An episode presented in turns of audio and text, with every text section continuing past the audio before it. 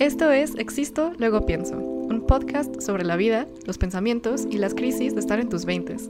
No estamos seguros de lo que hacemos, pero la experiencia nos muestra el camino.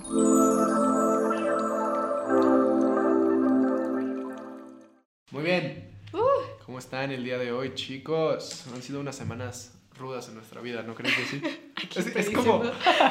es que es justo, o sea, no sé si ya es hora de revelar el secreto, pero Jesse y yo grabamos capítulos como en, en grupos, o sea, grabamos tres capítulos por semana, porque es más fácil para nosotros, por nuestras vidas locas y ajetreadas.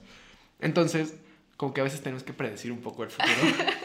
y el día de hoy es un día muy pesado para ambos, pero pues este capítulo sale tres semanas después de este día. Entonces como que tengo que ponerme en el... Mindset de que ya superamos. Ajá, o sea, de que ya todo está bien. Pero pues no sé, tal vez en tres semanas esté tirado en mi cama. Así que... Pues no se sabe. No sabemos, no sabemos, pero... pero todo va a estar bien. Lo hacemos, lo hacemos sobre todo porque nos importa el podcast y porque queremos... O sea, justamente ser súper consistentes con él. Sí. Entonces, a veces tenemos que lanzarnos al futuro. Oigan, pero también quiero este, compartir un tip, porque este, este tip se llama como batch action. O sea, digamos que hay muchas empresas, por ejemplo, la empresa de mi hermano, que tienen, o sea, que tenían que como que armar unos pedidos, este, y lo armaban todos los días cada vez que les llegaban. Y se dieron cuenta que gastaban muchísimo tiempo y muchísimo personal haciendo eso. Luego cambiaron, o sea, el trabajo y lo que hicieron fue un día a la semana hacen todo esto como de armar los pedidos y lo sacan. Y antes, o sea, de que gastaban 20 horas, ahora gastan 5. Mm, sí. Y es justo esto, o sea, como lo que estamos haciendo con el podcast es se llama batch action, que armamos todo lo similar en un batch, o sea, porque digamos que si fuéramos a grabar toda la, bueno, o sea, si, si pudiéramos lo haríamos como Ujú. por nuestros horarios, Ajá, una semana. pero digamos semana. que em, todo el proceso como de armar el set, preparar como el capítulo, bla, bla, bla, eso solo lo hacemos una vez y nos rinde para, no sé, tres capítulos. Sí. Versus hacerlo todas las veces para, para un capítulo. Entonces, igual yo cuando o sea, posteo las cosas, lo hago en una sentada para toda la semana, en vez de estar Mm. gastando, to- o sea, como media hora todos los días. Sí. Es como hacer tu tarea muchísimo antes de que llegue el deadline. Ajá, ajá. O sea, se nota que estudió administración. Pero está súper bien. O sea, y si, si tienen un trabajo justo así, pues ya les dimos un súper consejo. O sea, no lo hagan como al minuto, háganlo desde antes y van a tener mucha paz mental. Y tratan de juntar como los, las actividades que, que se pueden juntar. Ujú. Y así. Pero bueno.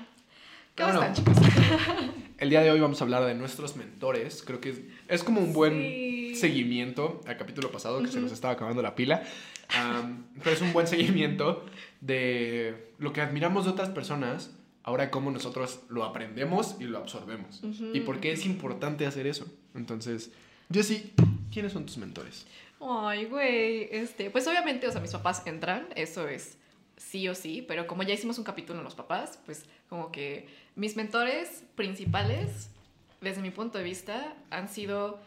em, ay, que voy a agregar una, que era una amiga que, era como, que tiene como seis años más que yo, pero que siempre admiré. Como que cuando tenía 13, ella tenía 19 y yo la admiraba muchísimo. Ella es una, aunque nunca como que estuvo muy cercana a mí. La se- segundo fueron mis profesores en la universidad, que tuve dos con los que trabajé mucho tiempo. Otra es Chloe de B-Lab Claramente aquí llamamos a Chloe. y otra es mi jefa. y mi abuela. Y Ay, súper, qué así. bonito. Qué Pero bonito. si qué quieren, bonito. después entramos a cada uno. Pero ¿quiénes son tus mentores? Di? Uf, los míos definitivamente mi papá y mi mamá. Ujú. Ambos me han enseñado muchas cosas, como ya hablamos en el capítulo de los papás. Exacto.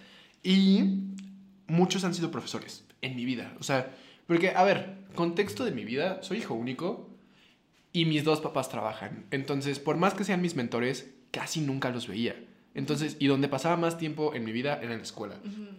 Entonces, siempre aprendía o de otros niños, pero sobre todo de otros profesores, porque siempre he sido curioso y preguntón.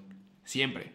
Y me acuerdo que muchos profesores me decían como, no, Alonso, yo aprendí esto haciendo esto, o me daban consejos de la vida. O sea, recuerdo que alguna vez en la prepa igual, ahí ya no pasaba tanto tiempo en la escuela, pero estaba pasando por una situación terrible en una relación amorosa a los 17 años, y un profesor fue el que me dio un consejo como de, Alonso, tienes 17, no te lo tomes tan en serio, por favor. Y es Oscar. como- sí, sí, sí, sí, sí. Su- sí. persona Oscar. Sí, sí, sí. O sea, ese güey, yo me acuerdo que estaba triste en las escaleras, en, en mi melodrama.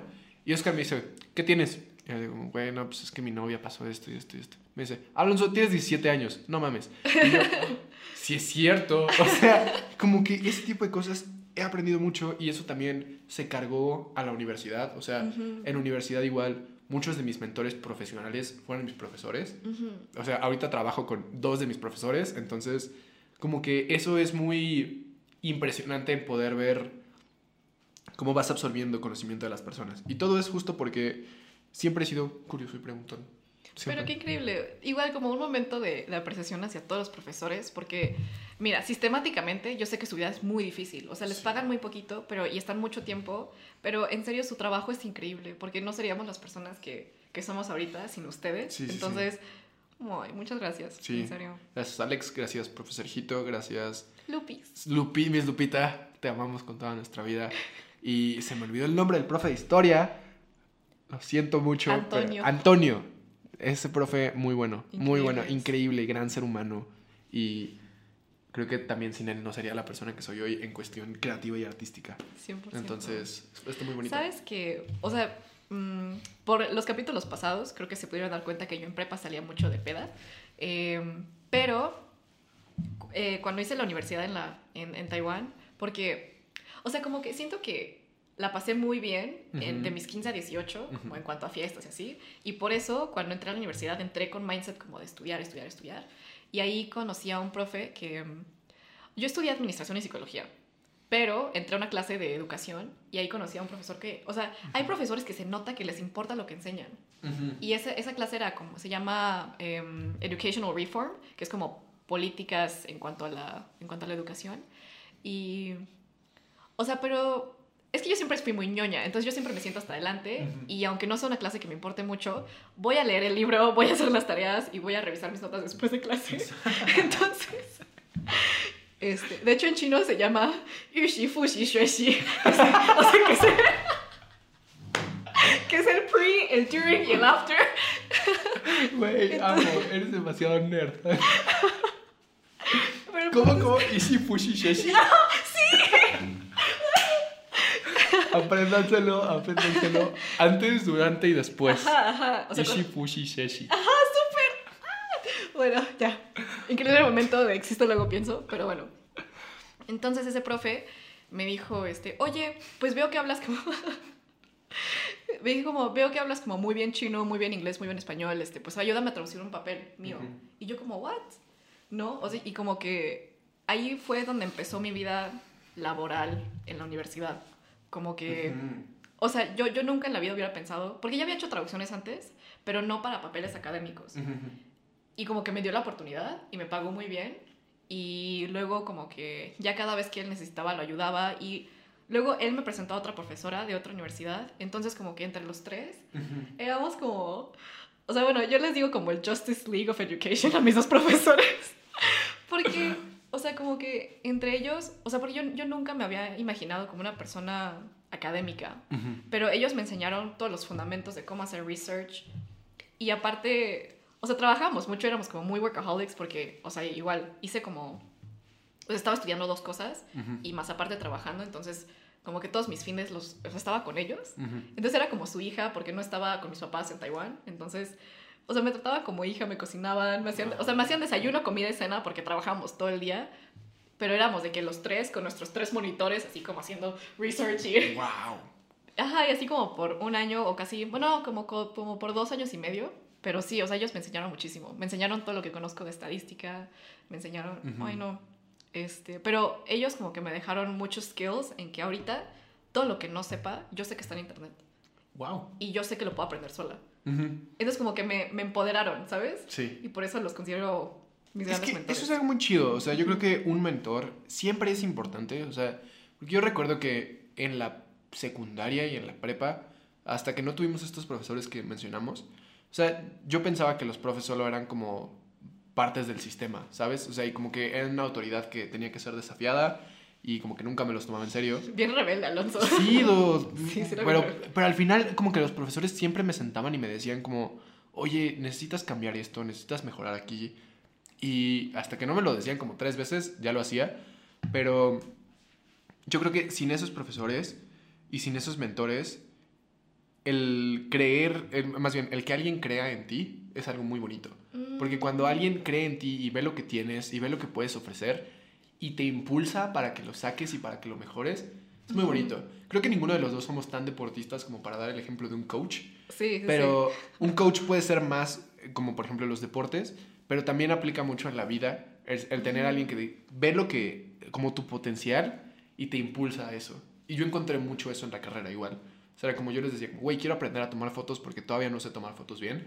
Y me daban clases y me explicaban. Y a veces incluso ya al final de la carrera, cuando ya piensas que lo sabes todo, me sentaba con los profesores y les decía como, güey, tengo que grabar un cortometraje. Estos son mis esquemas de iluminación para el cortometraje. Y los veíamos y los estudiábamos y como que el poder contar con alguien que sabe más que tú y puede ver que tú también tienes como esas ganas y ese impulso de querer hacer cosas, es muy bonito. Porque también, o sea, como que, no sé, siento que les recuerdas algo que ellos tenían cuando empezaron. Entonces es muy padre poder contar con mentores en la vida. Es un gran privilegio, en serio.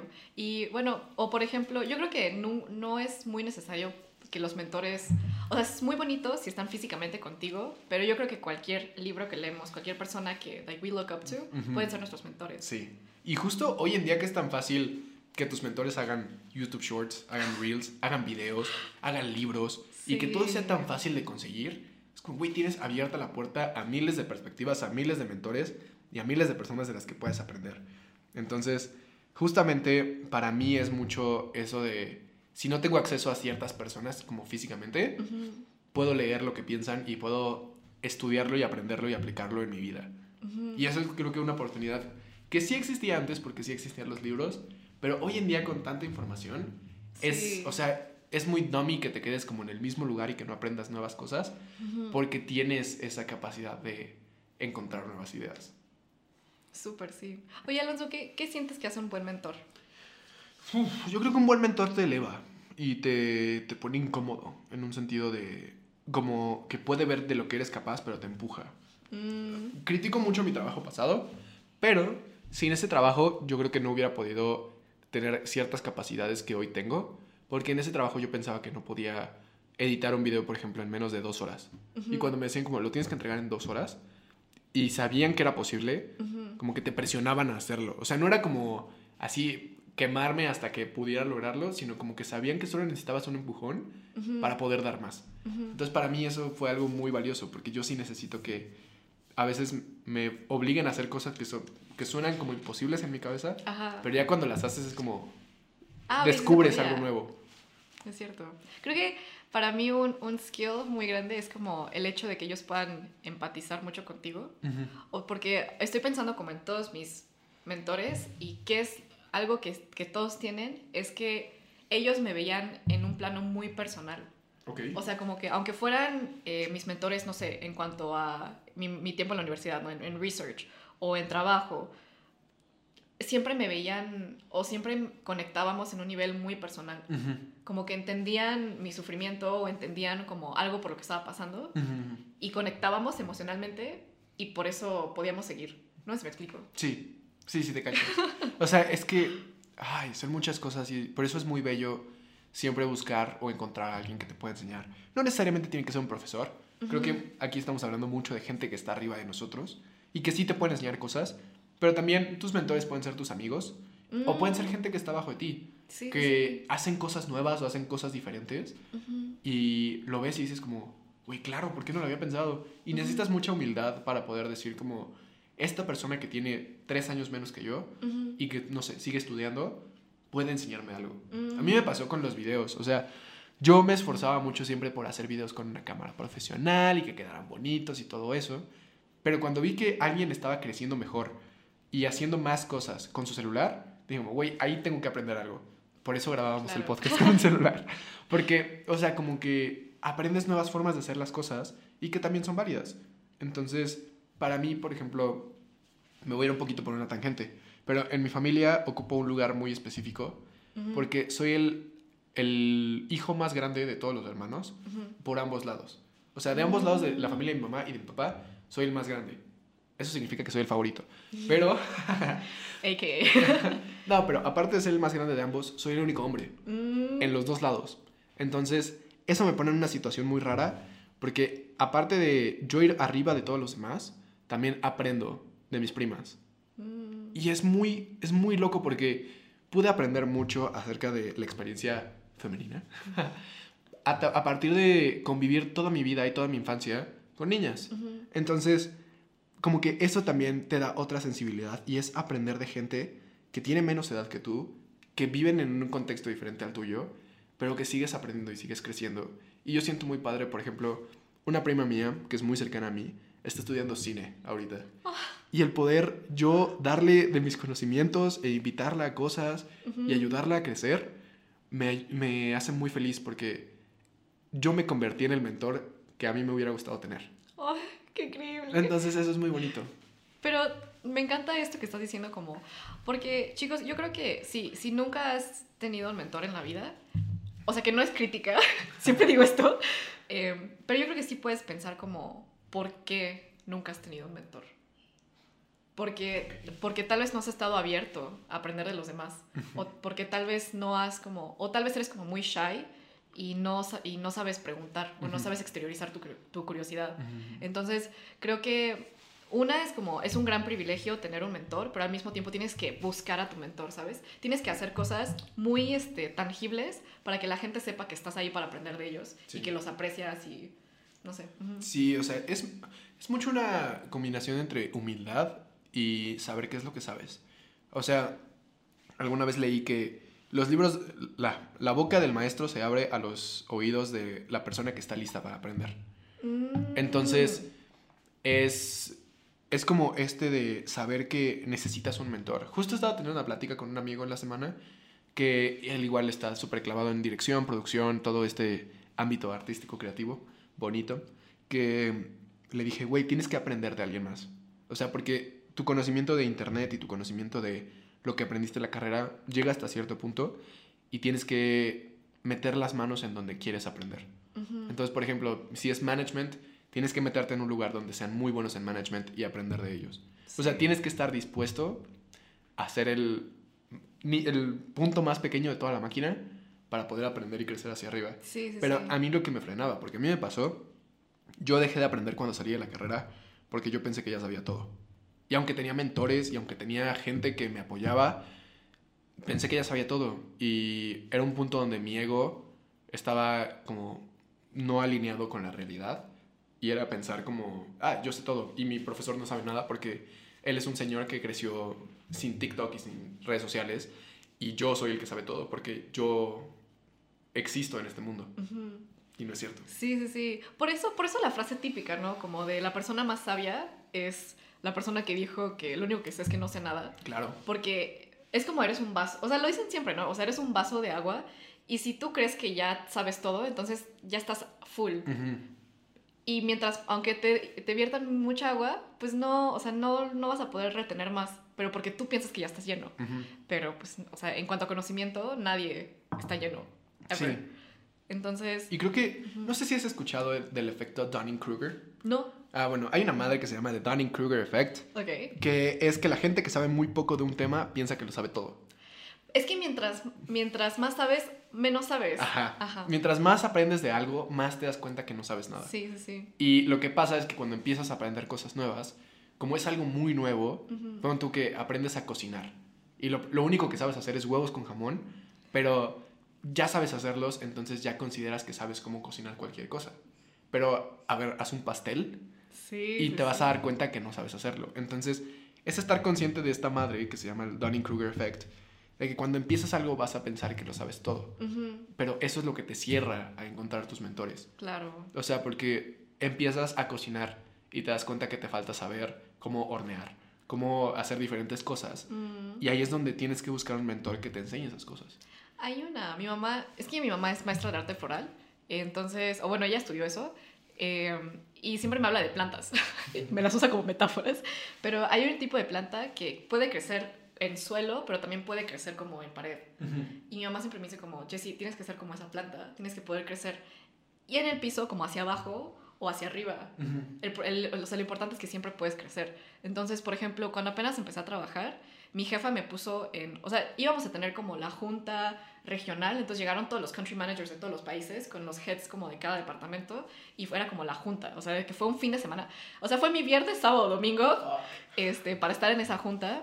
Y aparte iba a ir mi jefa, pero luego le dio COVID, entonces no pudo. Em, pero entonces el punto es que estaba ahí, pero mi única función, o sea, tengo dos lados de esa historia, porque mi única función allá fue abrirles como la sala y asegurar que sus PPTs funcionen y asegurar que todos tengan té, café y galletas. Eso. Este, entonces como que al principio me cagó porque eran puros hombres y yo era la única mujer y yo estaba sirviéndoles. Entonces como que ahí dije, como que capitalismo chino. Pero después, o sea, me di cuenta que, güey, qué privilegio haber estado en esas juntas. Exacto. Porque, ok, sí, o sea, yo estaba asegurándome de, de cosas muy básicas, pero, güey, o sea, estaba expuesta a las juntas más importantes regionales y a, todo el contenido que según ellos teníamos, o sea, como a, cosas muy estratégicas como de la empresa, que después dije como, güey, o sea, gracias a mi jefa por ponerme ahí, pero justo es como el aceptar estar en la posición más baja para poder estar expuesta a cosas más grandes. Sí, o sea, como que me pasaba mucho cuando estaba en la universidad. Ya yo quería entrar a producción y lo único que te ofrecen cuando eres estudiante es ser asistente de producción. O sea, el que trae el café, el pan, el pan, todo eso. lo mismo.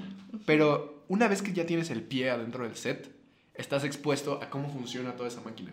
Entonces es muy bonito, pero mucha gente no lo hace porque esperan que los inviten a ser directores. De una. Ajá, o sea, tienes 17 años, pero tú vas a dirigir el siguiente corto. Y es como, no, güey. O sea, tienes que conocer todos los departamentos para poder llegar a cierto punto de autoridad. Sí. Y la gente que está lista para ser mentores y para enseñar a otras personas es la gente que ya tiene cierto nivel de experiencia. O sea, alguien de 17 años, sé que lo acabo de decir y, o sea, sí puedes aprender de ellos, pero es aprender observándolos. O sea, no tanto alguien de 17 años no va a llegar a dirigir un corto de una productora grande porque no conoce todo lo que hay alrededor de eso. y o sea, ese conocimiento, esa falta de conocimiento puede ser bueno o puede ser malo, pero muchas veces es peor porque no estás consciente de todas las cosas que se necesitan. Entonces, sí tienes, ahí sí aplica un poco la humildad en el sentido de admitir que no lo sabes todo. Claro. Pues sí, entonces, no sé, o sea, creo que una, apreciar muchísimo a tus mentores. Si ves a alguien que admiras muchísimo, güey, te juro, yo, yo le he dicho a alguien como, güey, ¿te puedo seguir tres días? Literal le dije como, voy a estar al lado de ti, te hago lo que quieras, este, pero es que neta quiero, quiero aprender lo que haces. O sea, tú ponte. Entonces, o sea, si ves a alguien que, que, quieres aprender, ponte en la, en la, situación para poder aprender y agradecelo muchísimo, pero al mismo tiempo, o sea, tienes que estar muy abierto para recibir el conocimiento. Ser humilde y pues... Sí, sí, sí. Obviamente no te pongas en situaciones donde porque luego también hay abusos de poder. Ah, Entonces, es, ser muy consciente de eso también. O sea, también ser muy consciente de eso, que te traten con dignidad todo el tiempo. Obvio. Porque algo que pasa muchas veces en producción, a mí no me ha pasado, pero me han platicado gente que sí. O sea, hay muchos abusos de poder en el sentido de que te tratan horrible por ser el asistente de producción. Y mm. algo que yo me propuse una vez que ya empecé a producir cosas fue que a los asistentes, ok, no son las reinas del set, pero tampoco son las cucarachas del set. O sea, mm son personas que si no estuvieran ahí, tú necesitarías a alguien que te trajera ciertas cosas. Entonces, ellos están ahí para aprender, ellos la pueden cagar, pero también los tienes que tratar bien porque son personas. Sí, sí, sí, o sea, con el mismo nivel de respeto que con todos. Y creo que algo muy bonito, y me gustaría cerrar con esto, es que a la larga todos nos tenemos que convertir en mentores. Entonces, que cuando nos toque enseñarle algo a alguien, seamos el mentor que a nosotros nos hubiera gustado tener. Eso no lo había pensado. Algún, algún día nos va a tocar enseñarle algo a alguien. Algún día. Pero bueno, chicos, pues gracias, gracias por otra semana. En serio, pues lo decimos siempre, ¿no? Pero los queremos mucho, les queremos mucho. Este, en verdad, es, el podcast es, es algo muy importante para, para los dos. Entonces, pues gracias. Y qué bonito ver cómo ha crecido, que nos, nos hemos conocido muchísimo más. Sí. Sí, Y eso que hablamos mucho. Ajá, ajá. O sea, este tipo de pláticas y este tipo de temas también nos ayudan a conocernos más. Entonces, si les gusta, solo les voy a pedir lo mismo de siempre. Denle like, suscríbanse, comenten. Y si tienen ideas de temas, pues son súper bienvenidas esas ideas. Así que gracias por escuchar, gracias por estar aquí. Les mandamos un abrazo a todos ustedes y espero que tengan una linda semana. Uh, bye. Bye.